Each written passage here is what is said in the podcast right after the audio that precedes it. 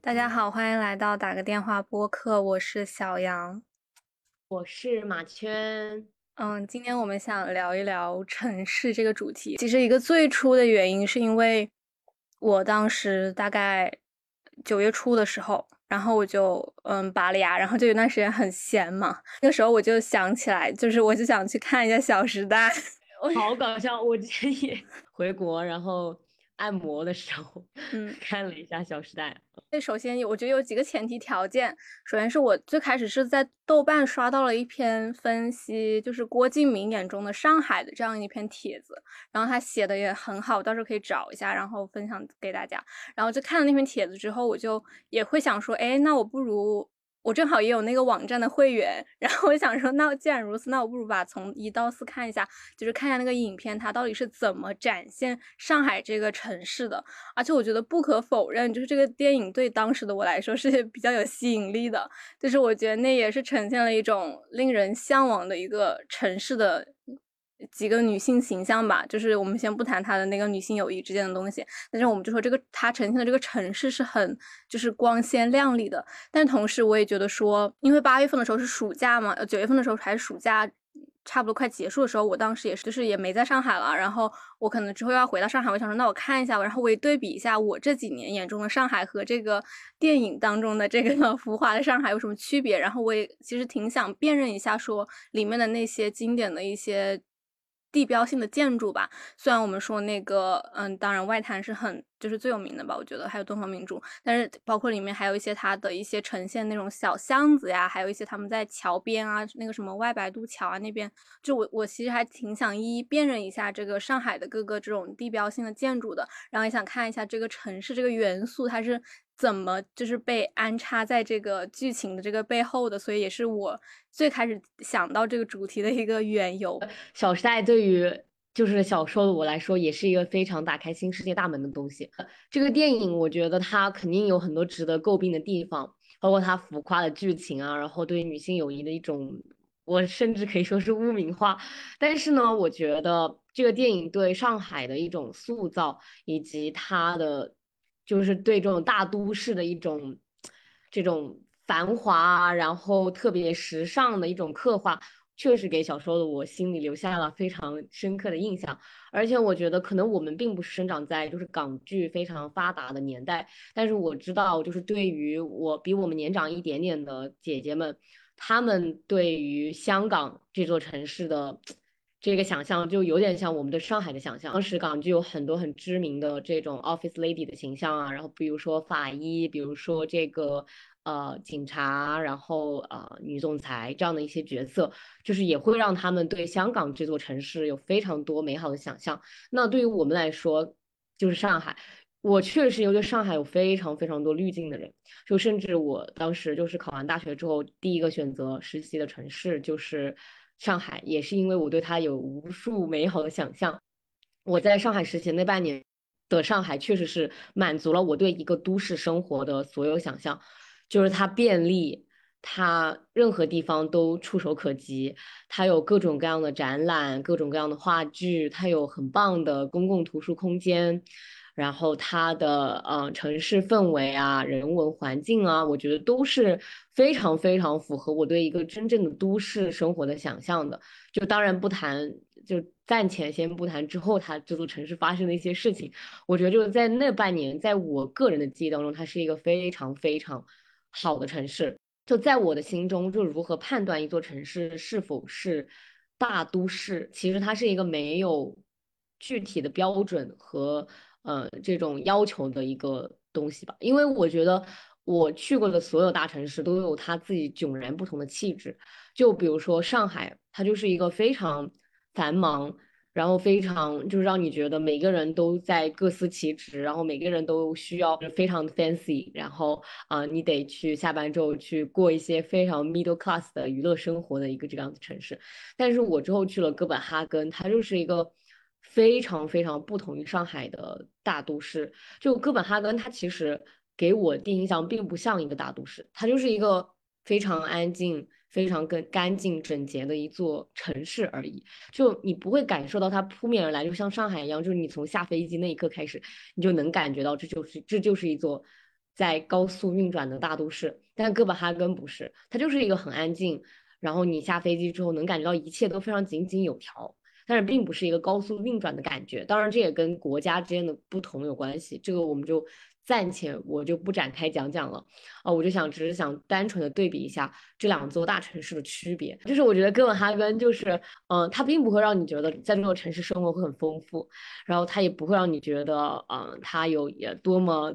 吸引你的一个原因，因为哥本哈根其实它对于旅行者来说也并不是一个非常。有很多景点啊，然后非常多元化啦，然后你可以在里面有很多打卡点啦，这样的一座城市。但我觉得哥本哈根的气质，它就是能让你静下来，慢慢的走在城市里，感受这座城市的，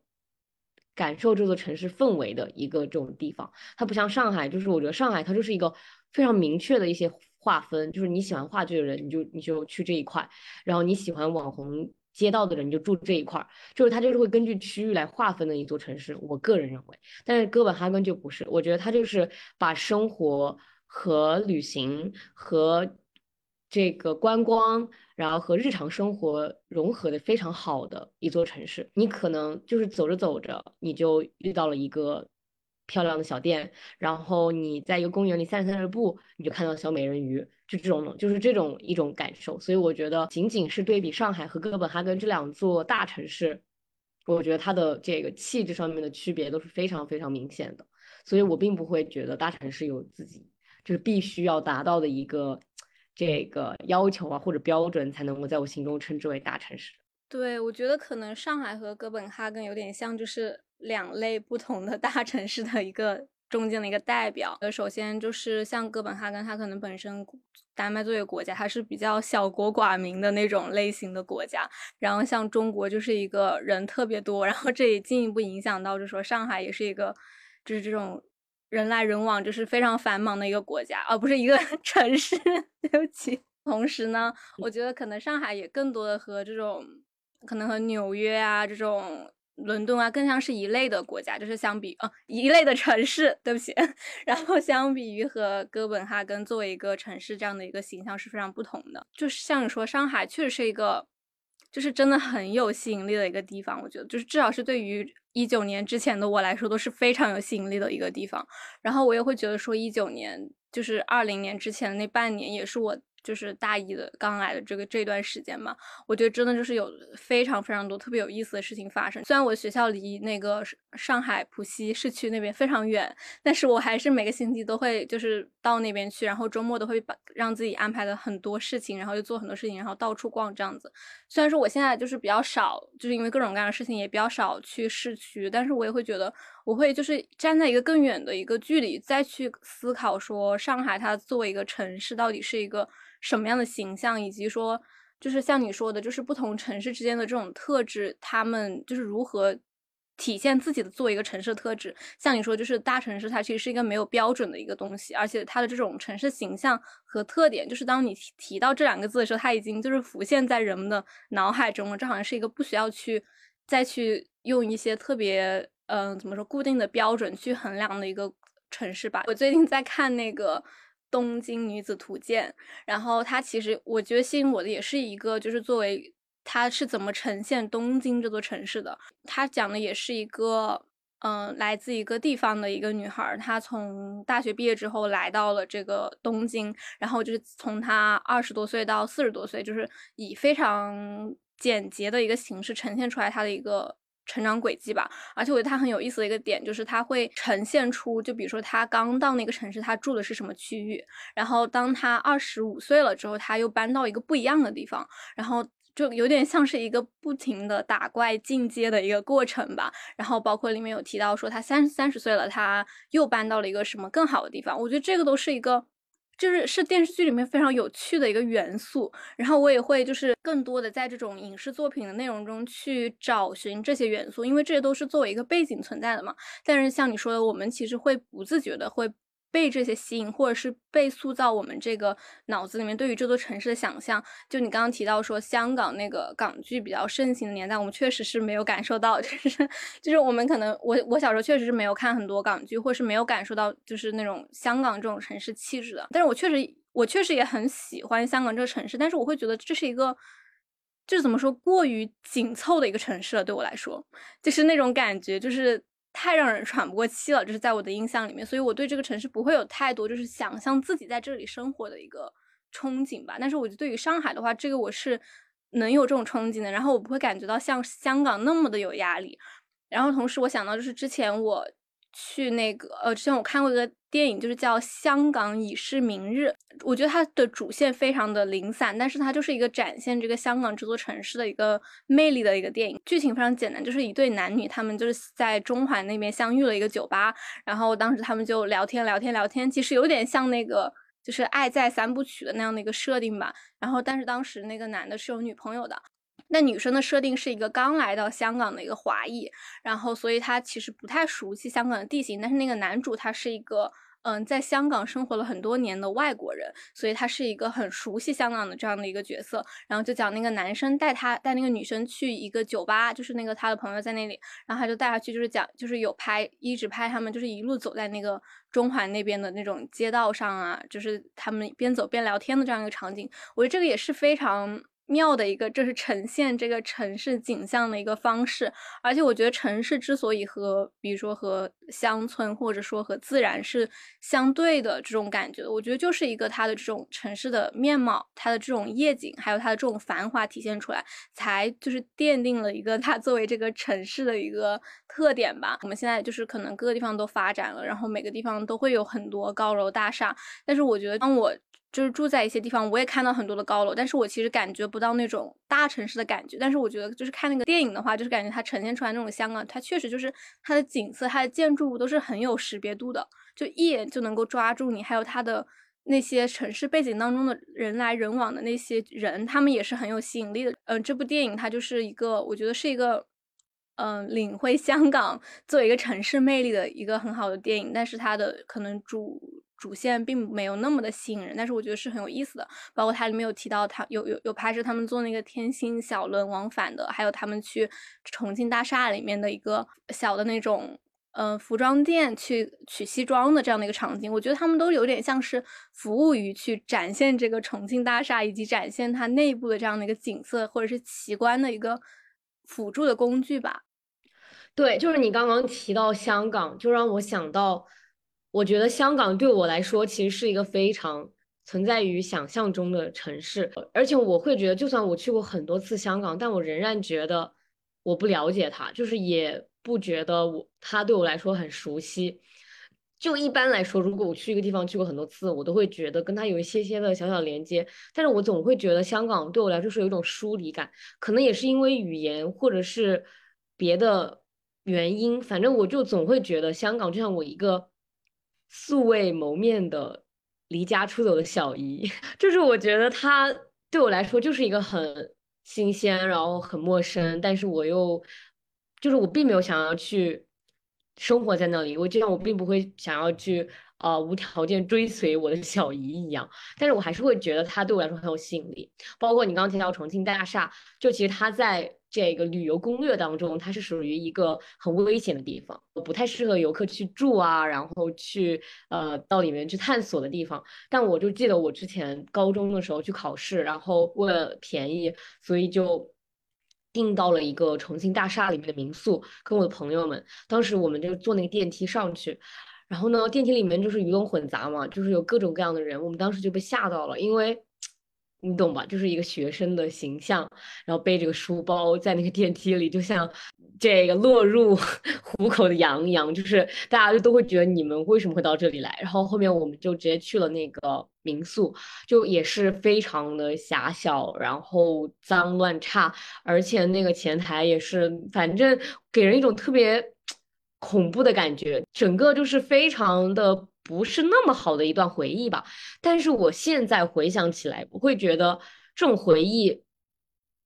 就只有在我那个年纪，然后因为我不经意的我才会有，因为等我长大了，然后我呃，慢慢的会做旅游攻略这种东西之后，我当然会作为一个女性，特别是作为一个女性，我肯定会去避免一些危险的因素。就是我会觉得说，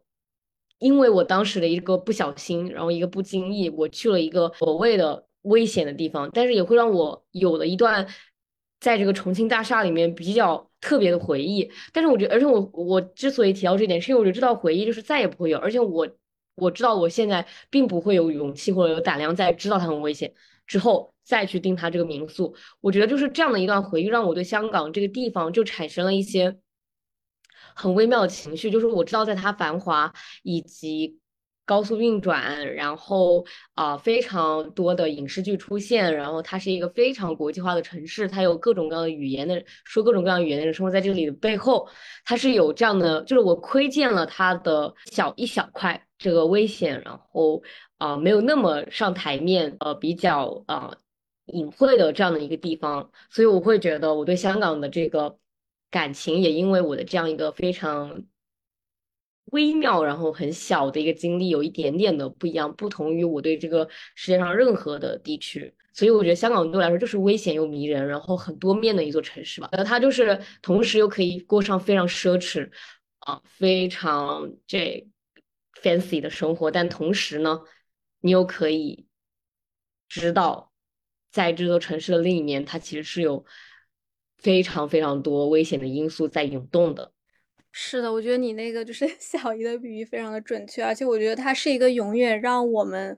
有好奇心的一个城市。虽然我们没有想说要和它亲近，但是我觉得我总是很好奇，说那个城市到底是什么样子的。然后或者说像你说，就是就算去了几次，还是会觉得不够。而且我会觉得香港它。真的就是一个很奇异的存在。次我想起之前提到，就是去香港玩，当时我看了一个那种 新闻博物馆里面的一个小型展览，它的展览那个嗯，在香港工作的菲佣们他们的一些故事吧，他们有自己写一些文字啊，或者是有画一些画啊，然后就能够看到说，其实就是作为一个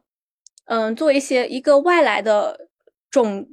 怎么说一个群体吧，就是他们是如何在香港这一块地方生存下去的，而且他们作为一个外来者，他们肯定是承担着各种压力，然后可能他们包括做一些工作，他肯定也是就是想就是其实是为了赚钱才来香港这个地方的，这也代表说香港它其实有很多机会开放给那些所有人的，然后但是他们来的地方，他们肯定有很多就是怎么说一些苦的东西，因为。他们好像就只能在自己的那个小群体里面生活，就很难和别人建立很多很亲密啊，或者是有一些更多的人际交往的关系。包括我还看到，就是有一次，就是我当时去坐公交车去那个太平山顶的时候，就在那个车站的时候，我就看到那个过街天桥，它其实是应该是在嗯金钟那边的。其实有很多那种金融的大厦嘛，然后但是它那个大厦的天桥上或者是那个路边上就会有很多那种就直接铺一个嗯塑那种纸纸箱的那种东西，就坐在那里打牌的一些看起来是那种南亚或者是菲佣这种类型的人吧，就是他们都会聚集在那里，就真的很多人。我觉得那种就是那种反差是让我觉得很。就是 很惊奇的一个东西，而且我会觉得这也是我之前几次就是去香港玩，我可能只是把它作为一个很单纯的旅游目的地，比如说那种海洋公园、有迪士尼这种这种东西去玩，然后是抱着一个很。嗯，旅游游客的心态去的时候，但当我这次去，我会觉得就是看到了很多，就是我以前在这里我都没有看到的一些东西，而且我会觉得一个城市它之所以丰富，之所以有意思，就是因为它有很多很多的面，就是等待你去发现，或者是像我之前，我其实并没有说想要去书店逛一逛，就之前去香港都没有这种想法，但是我这次去可能就是有意识的去想去看一下香港都有哪些书店啊，然后就会发现很多，就算是你以前去过的地方，那些周围你可能是没有探索到的，然后我。觉得就一个城市，它就是能，就是提供给你，或者是不管你是作为一个游客，还是作为一个嗯居住的人，都能够给你一些很有意思的这种体验的话，我会觉得这个城市就是对我来说非常有吸引力的一个座城市。我觉得这个同样能够就是体现在上海这个地方吧，也是一个有很多的活动，然后你想要找什么东西，你都能找到的一个地方。对，就是我还想问一点，就是关于这种大城市他们的贫富差距。以及你可以同时看到上流阶层和底层人民的生活的这样的一个现状，就包括之前我读了一本书，就是王邦写的英国的一个贫穷的质感。对，就是那本书，我觉得读完之后我还蛮震撼的，就是因为你无法想象一个这样老牌的资本主义国家，它其实是有贫穷的问题的，而且很多人就是已经到了温饱线以下。就我觉得这件事情也是非常让人警醒的。包括之前也读过一篇文章，就是关于一个中产阶级的人，他其实可以很轻易的变成一个 homeless，这两者之间的转变并没有我们想象的那么大。他们之间的鸿沟也没有我们想象那么难跨越。当然，我说的是从上往下的一种掉落，而不是从下往上的一种攀升。呃，所以我觉得这件事情也是很值得我们去思考的。就是当我们去一些所谓的发达地区、发达国家旅行观光的时候，我们其实作为游客，我们能看到当然是这座城市比较好的面向游客的一面，他们的旅游业啊，然后他们的这个街道环境啊，这都是非常。浅显表面的一个部分，当然我们也很难在一个短途旅行当中去看到这个社会另外一个切面。但是我觉得，就这个话题它是值得思考的，就是个非常光鲜亮丽的旅行国家，但其实其实这件事情对我来说冲击很大，是因为在美国的很多地方，我是可以直接看到流浪汉和无家可归的人的。这一点就是在基本上我去的每一个城市都是可以看到，就是你会在一个。非常热门的旅游景点，在一个非常热闹的大街上，然后你正沉浸在一个旅行的快乐当中，但是你就是在这一个瞬间，你就可以看到街边有很多无家可归的小孩儿，然后盖着被子睡在街边的老人，就这一刻，你真的会感到巨大的割裂，就是一个这样的繁华的地方，但就是有人吃不饱饭，穿不暖衣，所以我觉得这个事情就构成了我在去很多地方旅行的时候会。稍微注意到的一件事情，包括我之前去巴塞罗那的时候，啊，不是巴，就是去罗马的时候，就罗马它是一个非常非常美的地方，但是呢，它就是，嗯，我们当时去了一个二手市集吧，二手市集上基本上全部都是比较穷的外外乡人，就是因为他们就是看上去就是英语也不会说，然后他们也就是非常需要这一笔钱，而且他们就是也。管不上什么体面啊，什么这种面子的问题，他们就是会直接上来，一定要你买这个东西。就是我当时觉得，作为游客来说，我可能会有一些不适，但作为一个人来说，我就是能够非常快速的察觉到，就是在这样一座非常美丽，然后非常受游客欢迎，然后又每每年都有各非常多的美国中产阶级的人来这里旅行的地方，依然有非常多的人。就是很穷，然后完全不可能负担得起任何旅行的费用，但是他们同时也塑造着这里的旅游业，然后也提为旅游客提供着一些东西，所以我觉得这一点是我在欧洲啊、美国旅行的时候，就是有时候会关注到的一个点吧。我觉得这个问题也是。就是我经常就是把我看一些书的时候会看到的一个问题，像提到那个贫穷的质感，就是比如说我们都会想象发达国家或者是部分发达地区，就其实是会没有这些东西的，就是在我们之前很单纯的这种比较二分的这种思考方式当中就不会想到有这些，但直到就是当当我们亲眼看见或者是在读书的时候读到说，哦，原来这个地方其实是一个。就怎么说是有点千疮百孔吧，就是其实有很多很多漏洞在那里，或者是有很多很多其实那些基本生活水平都达不到的人。就虽然说这个不像那些在我们看来就已经非常明确的知道是贫穷的地区，那他们确实就是有很多贫穷人组成的一个地地方的话，就不会有那样的冲击感。就因为它是一个有很好的东西，也有很差的东西的一个地方。就是，或者是他有不同阶层的人生活在这里的一个地方，而且我觉得这个是我们以前就是很难去想象的一个东西。让我想到就是之前之前读一本书，就是叫那个什么叫《伦敦人》吧，就是它其实有点像一个采访集，它就是采访了就是很多很多生活在伦敦这座城市的人，他们其实是由不同的工种来分的。就比如说他们有采访那种凌晨去运货的那个货车司机，还有包括什么。在地铁站工作这种人，就是各种各样的工种的人，在这个伦伦敦的城市是怎么那种交互啊，以及他们的一天大概是什么样子的，然后由此来展现伦敦它这座城市的一个面貌的一本书，我觉得也也挺好看。但是因为我已经可能两三年了，我就不太记得具体的东西了。但是我觉得它其实也是展现了一个城市比较真的就是比较多样的一面，或者说就是。有些东西你是不会期待在里面看到的，但是那些东西都是非常直接，就好像我在那个那个金融大厦的天桥旁边看到那些有点像是无家可归的人的那种冲击感。但是由此我也想到，就是我最开始提到那个我在看那个《东京女子图鉴》嘛，我觉得他的视角更像是一个嗯外乡人来到一个大城市，一个就是有点像从边缘到中心的这样的一个跨越。但是我会发现，就是对他来说，就是那个时代好像。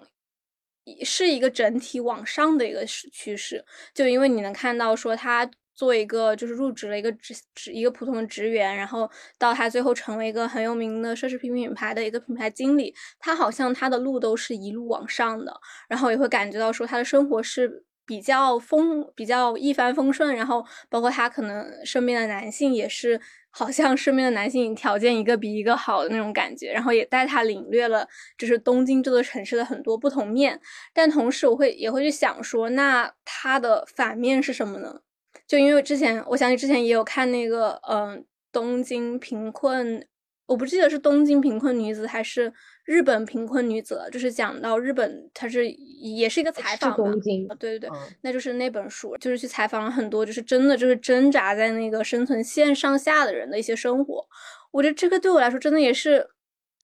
就就是好难理解啊！就是你知道吗？就是虽然它两个东西不是说同时到我眼前，但是当我。看了那个，我也看了这个，我要在脑子里面就是融在一起的时候，我就我就会觉得有一种巨大的这种矛盾。但是我同时知道，这确实就是一个可能也是一些城，尤其是大城市的一些一个特点吧，就是这种矛盾它都是同时存在的。而且包括我看到那个书好像也要改编成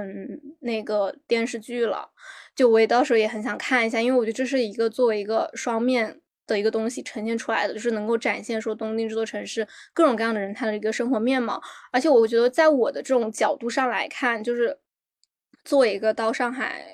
上学的这样的一个外地人，就我其实能感觉到一些，就是也不能说是地域歧视吧，就是你能够感觉到说你你好像是不是属于这个城市的。而且我觉得之前我想象中的一些城市会给你的一些承诺，其实有一点点是我们。就是很悬浮的一些东西，然后尤其是现在这种可能就是经济发展也不是很好这种时期，就是以前那种你到一个城市，然后你在这里生根发芽，然后你有很好的机会，好像对于我们这一代年轻的人来说，好像已经也不存在了。所以先这也会让我就是对这种城市，尤其是对上海，就是会有一些不一样的。想象或者是不一样的看法，对，包括我觉得就是不是城市给我们的承诺吧，就是整个时代给我们的承诺，我们都已经不会再去相信这种东西。就比如说什么考上大学就一切都好了呀，然后进了大厂生活就一路平稳了呀，这种东西就是大家都已经不会再去相信这种东西了。所以。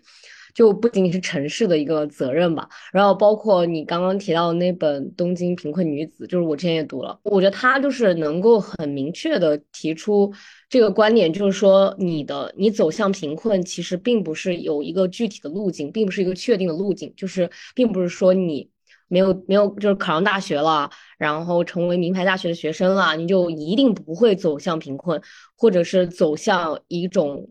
嗯，就是社会所认为的堕落之路，所以我觉得这个事情也会很让我去警醒，就是城市和个人的这个关系。就是你生活在一个非常国际大都市，然后一个很繁华的地方，并不代表你就一定能够成为这座城市的主人，或者是在这座城市有归属感，甚至都不一定能够成为这座城市的享受者。就是这一点，我觉得是我们之前其实小时候是有很多这方面的想象的。就是比如说，我去一座城市，就是我们自己把自己带入的都是能够成为这座城市的享受者，就知道它的一切都向我敞开。我只要在这里定居，我就可以享受它这里的一切。就这一点，是我们小时候对于城市有幻想的时候，我们就是会把自己不自觉带入这样的一个角色。但是我现在就觉得说，这一切都是不确定的，就是。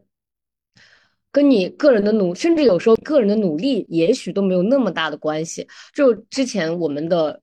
上一辈都会相信越努力越幸运，但其实到我们这一辈，我们都已经知道，就是努力其实是在幸运的这个导结果导向当中，并不占有很大比重的一个东西。它可能只是一个你的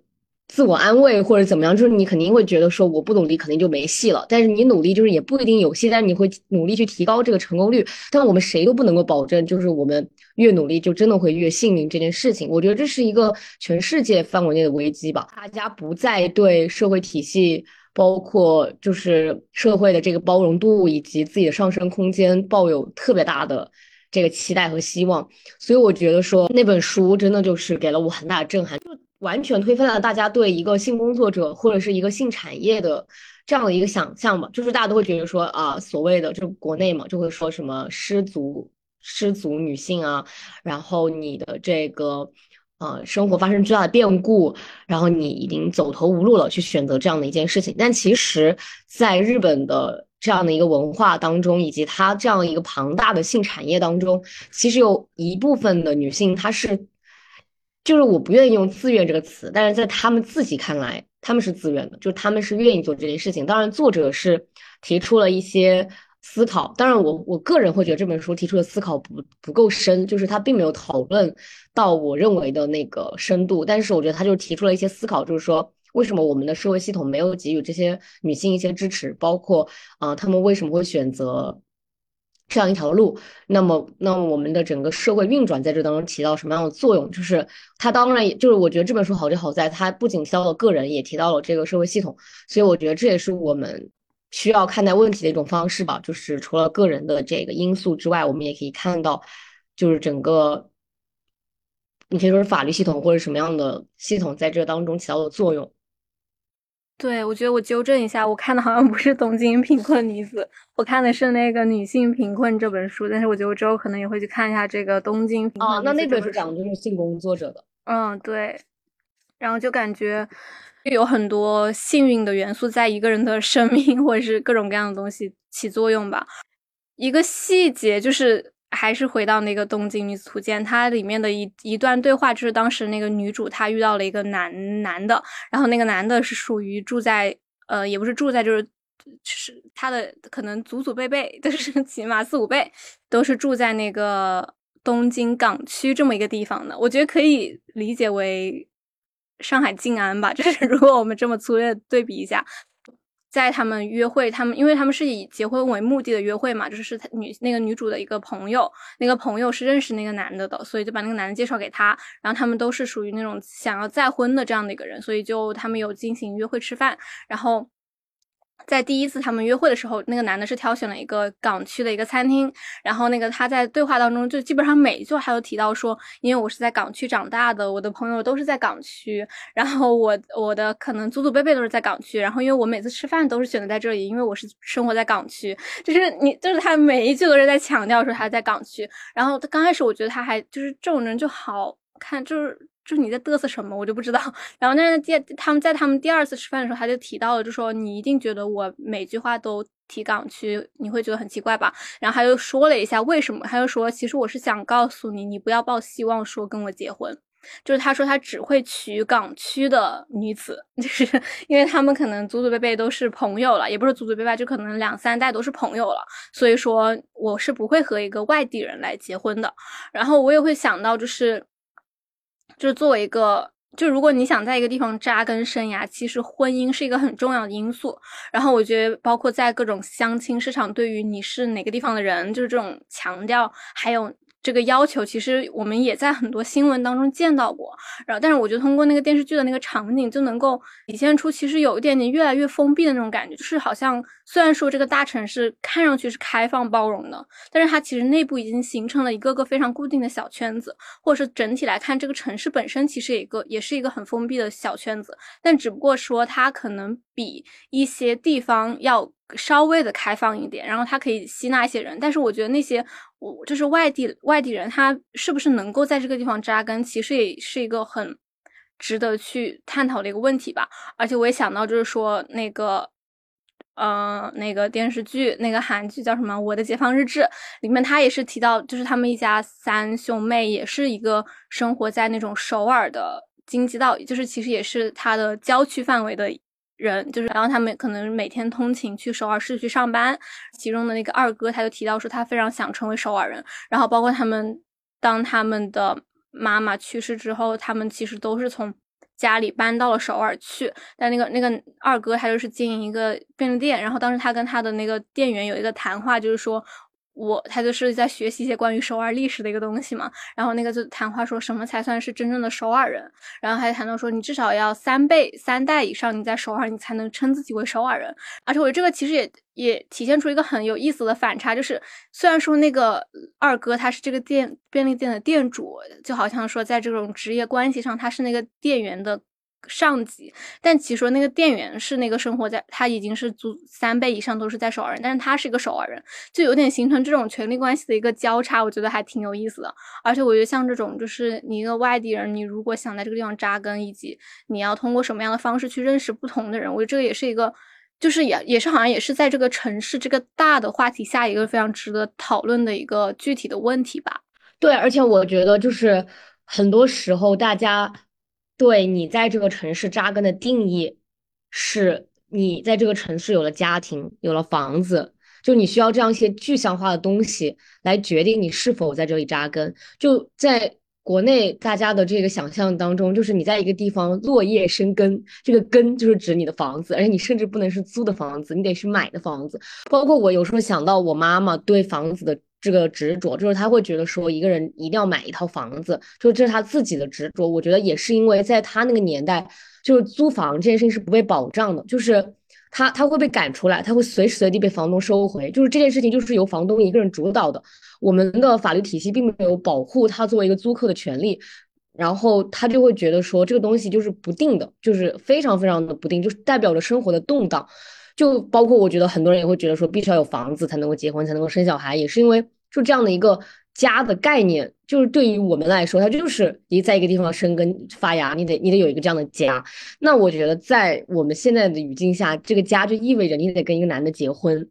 然后我就想到，就是有时候在小红书上刷到一些呃女性，就是会问说，呃，除了抽这个，就因为美国它是抽签。然后拿这个绿卡的话，它是得排嘛，就得排队，然后你也得抽签，就是一个概率很不稳定的一个东西。大家就会跟他说，建议你找一个美国人男人结婚。就我知道，就是大家这个提议，他可能从现实角度来说，确实是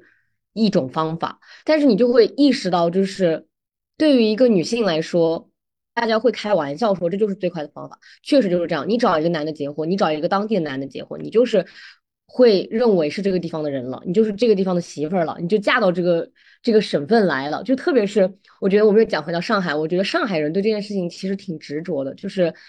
就是他们觉得只有本地的。人配得上本地的男人，就是他们会觉得说你是外地的媳妇儿，那你就是融入不了我们上海人。我们上海人是有自己的文化，自己的，包括之前小红书上也在开玩笑，他是护国嘛，就有自己的货币，然后还有自己的这个，呃，这个居民，就是这个居民的落户政策之类的。就是人他本身就上海的这个本他他的这个城市确实就之前我们提到，它是一个很 fancy，然后很发达的一个城市，所以我觉得上海人他对自己的城市有一种。优越感，其实我就是我是很难接受，但是可以理解的一个行为，就是每个人对自己的一个这个地域，他都会有一种保护欲，就会觉得说我不想让这个外来的人来侵占我的这个地方。但是呢，所以我觉得这同时也是一个。非常狭隘的体现吧，就是嗯，有一点点小家子气的想法，就是说，只有什么样的人配上我儿子这种东西，我会觉得很搞笑，就是很很荒谬。但是这个事情确实是存在的，然后还包括一些就是就是不同的国家和地域之间的这个落户政策，我觉得这也是很有意思。就是从这个法律层面上来说，你如何成为这里的人，你如何被认定为这里的居民或者是这个国家的公民，我觉得这个。这个这个要求和条件也是比较有意思的，就是比如说你得会一个国家的语言，对吧？然后你得在这个国家或者是地区工作超过多少年，你的工资得在多少多少多少以上。就是我觉得这些东西都是非常具体的，就是要求你达到，你得就是有这个基本的融入他们这里的条件，你才能够成为他们这里的人。所以我觉得，在我慢慢长大之后，我小时候。呃，觉得说我可以生活在任何一个地方，当然我现在也是这样觉得。但是我知道，在我小时候那样的天真烂漫的幻想之前，我是需要有很多很多这样的规则去遵守，有很多很多步骤是要去达到的。所以我会觉得，就慢慢的就是一个这样，慢慢长就是一个慢慢的这种想法破裂的一个过程。就是我知道，呃，包括我就是我们之前也总是提到，就是关于签证这个事情嘛，就是关于就是关于那种发达国家的人，他就是对于他们来说，环游世界、世界公民是非常。就比我们来说简单很多的一件事情，就是所以在这种时候就会觉得梦想也是分三六九等，就是对于我们来说，成为世界公民、环游世界是比他们要多很多很多步骤的。所以我觉得，嗯，就长大是一个很残酷的过程，就是告诉我，嗯，就算是梦想，它也是嗯有条件的吧。对的，我觉得这也是就是我们不断认识城市的过程中得到的一些想法或者是一些观察吧。哎，就是确实会有很多的。很多的感受，但是我觉得就是可能以后我们也会继续这个主题的讨论。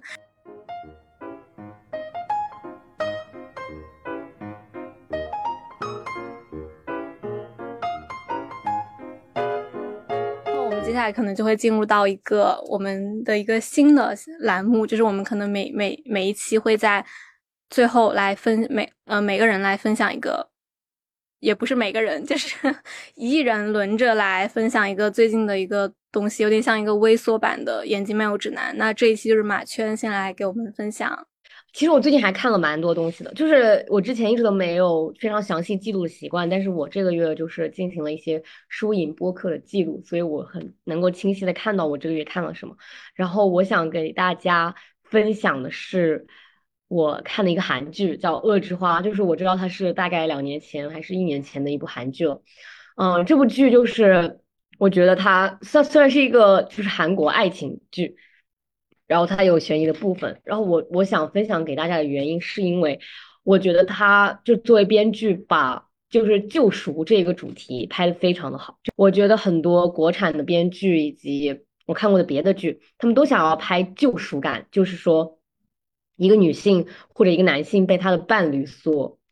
就是拉出他的一个黑暗。虽然我觉得这样的一个感情在现实当中是很危险的，就是因为你就是会把你的一切的希望都寄托在另外一个人身上，而且这大部分时候都是发生在绝大部分百分之九十九九发生在女性身上，就是女性会在自己的一个情绪低落或者是生活发生比较重要的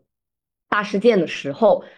呃，遇到一个男的，然后大家就是把这个，然后这个女生就会把这个情感寄托在这个男性身上，然后会觉得他是自己的救赎、自己的光、自己的这个生命的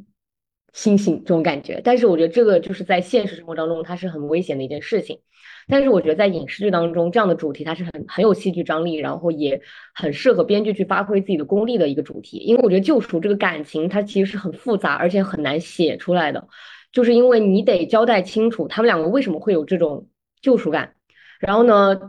就是这个这个理由你得立得住脚，你不能够就是因为什么一个男主小时候走丢了，然后他在路上碰到了一个小女孩，然后她觉得给了她很多的快乐，这种非常站不住脚的这种点，因为我觉得就是在影视剧作品当中，他他人性的这个复杂，他其实并不会体现在，就我其实很少看到编剧用一个人跟很多人交往来体现他的人性的复杂，就是因为可能在这个。影视作品当中，或者是在我们的接受范围内，就是觉得说啊，一个男主他必须得只跟这个女生谈恋爱，他才能够是一个完美的男主。就我觉得很多国产剧都这样，就是你得证明这个男的在，就是要不就证明这个男的之前的所有女朋友都不重要，要不你就证明这个男的就是没谈过恋爱，就才能够体现他是一个完美的男主。就是我很少看到，不管是韩韩国还是中国，就很少有编剧会用他跟很多人交往来体现他人性的复杂。所以说，可能刚刚我提到那个环，就刚刚提到的那个场景，就是那个男主走丢了，然后这个女生跟他进行了一些愉快的对话，这件事情，可能在现实生活中当中，这个男主就把这个女主忘了，然后他就跟很多人交往，然后最后呢，可能他遇到这个女主，然后想起来小时候那些东西，可能就会觉得很开心，类似于这样的一些真实生活会发生的情况。但是在韩剧当中，我他们一般都是以一生来为这个感情的线，就是说。他们两个这个救赎感的这个力度和厚度，得支撑他们这一辈子都互相救赎，就是互相深爱。就是我觉得这一点其实是很难的。就像我刚刚说的，很多点它它都是它都是很小，而且你放在一个影视剧作品当中，你根本站不住脚。但是在这部剧里面，就是我就不剧透了，就是反正是非常非常站得住脚的。就是你会幸福，是个女主就是这个男主的救赎啊。对我觉得这个我会分享，是因为是女主救赎的男主，而不是男主救赎的女主。对。而且里面的这个女主这个人物的塑造，我个人是非常喜欢的。就可能豆瓣会有很多评论不喜欢她，但是我很喜欢她。我觉得她就是一个有血有肉，然后很真实，并且很有能力，然后也非常的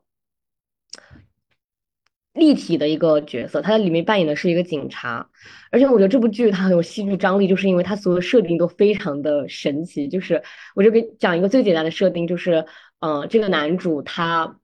瞒着这个女主很多事情，但这个女主同时又是一个警察，而且是办凶杀案、刑事案件的警察，所以我觉得这一点让我也会觉得很有意思，就是一个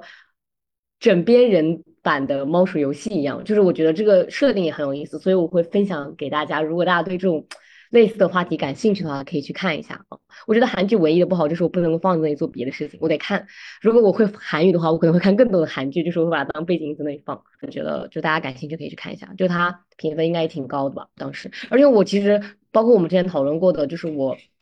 其实我很不喜欢大家轻易的说一部剧烂尾，就是我并不觉得一就是。我并不觉得，就是嗯，一部剧的结尾不符合你的想象，它就是烂尾。当然，我我可以接受，就所有人有自己的想法，就是觉得这部剧就是烂尾了。但是，我觉得这部剧完全没有烂尾。我很，我觉得它的呃结尾我是可以接受，但是有的人觉得烂尾了，所以我觉得大家可以自己去斟酌一下。对，好了，这就是我的分享了。好的，我看了一下这个海报，我觉得很有意思，就是那个男的是扼住了那个女主的喉咙，然后就不是像那种。那种浪漫喜剧的那种感觉，我觉得我之后有时间也会去看一下的。那我们这一期就到这里了，感谢大家的收听，感谢大家的收听，我们下期再见。大家也可以在评论区就是畅所欲言，你有任何的想法，对，嗯，好的，拜拜，拜拜。